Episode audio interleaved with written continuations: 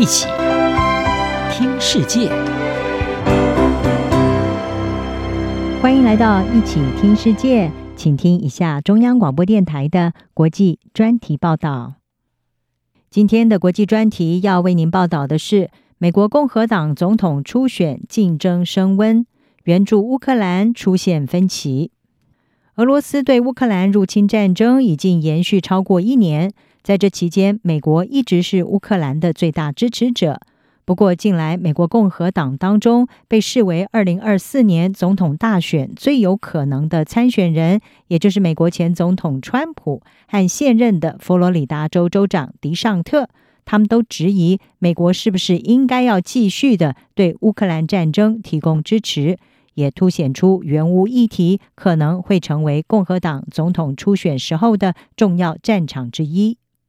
美国福斯新闻频道的主持人卡尔森，他在日前对共和党政治人物进行了一项针对乌克兰战争的问卷调查，其中最受瞩目的对象是可能在共和党初选上演激烈竞争的前总统川普，还有现任佛罗里达州的州长迪尚特。在这份问卷的回复当中，川普和迪尚特对乌克兰议题采取了相近的立场。他们主张，美国的介入只会让俄罗斯更加的靠拢中国等其他敌对国家，也批评拜登政府向乌克兰提供超过千亿美元的援助。迪尚特把乌克兰和俄罗斯之间的战争称为是领土争端，并且认为它分散了美国应对其他最迫切挑战的注意力。迪尚特并且批评拜登政府不断地为乌克兰开出了空白支票。迪尚特在去年十一月的其中选举当中，以压倒性的票数连任佛州州长。他被视为是目前共和党党内最有实力挑战川普的人选。至于长期拥护孤立主义的川普，则是重弹旧调，声称他如果当总统的话，俄罗斯绝不可能入侵乌克兰。川普并且呼吁欧洲国家在保卫乌克兰上应该要分摊更多财政负担。他说：“欧洲没有在帮助自己，他们大多依赖美国为他们做事情，这对我们非常不公平。”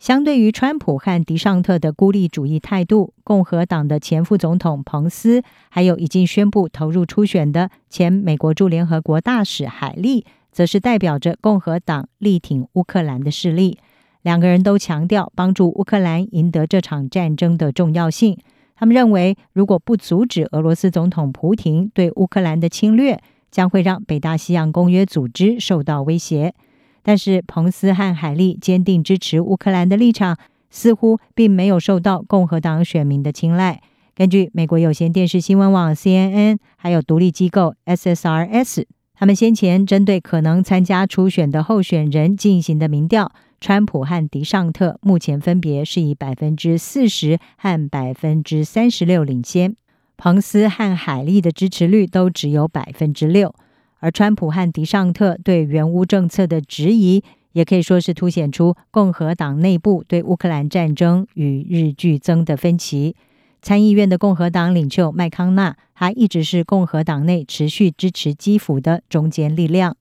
麦康纳在纪念乌克兰战争一周年的声明当中是说，援助乌克兰不是美国和我们的北约盟国帮助乌克兰人民自我防卫的一种慈善行动，而是一种对我们自己核心国家利益的直接投资。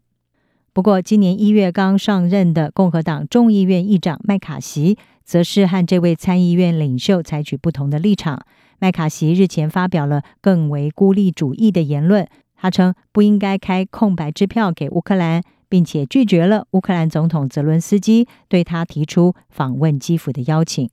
共和党测试威廉斯是指出，优先针对国内议题提供资金，而不是在国外冒险，会和厌战的共和党支持者产生共鸣。威廉斯告诉全国公共广播电台 NPR，他说呢，这就是为什么你看到越来越多的共和党人接受这种看法。或者至少对支持乌克兰是踩了刹车。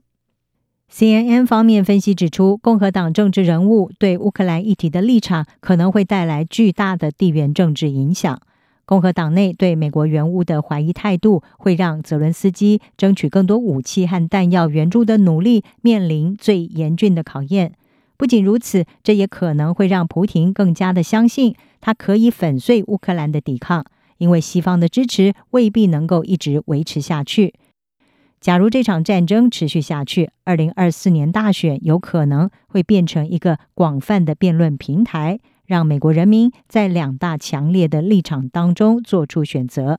而从历史来看，这两大立场也常常会造成美国分化，也就是美国是不是有责任为所有地方的自由民主站出来，还是应该走向更为孤立主义的倾向？如果川普或者是迪尚特在接下来的几个月一直维持他们的动能，那么二零二四年十一月的美国总统大选有可能会成为一场决定乌克兰未来命运的投票。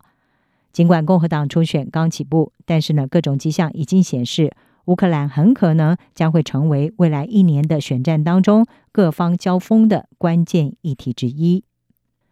以上专题由郑锦茂编辑，还青青播报，谢谢您的收听。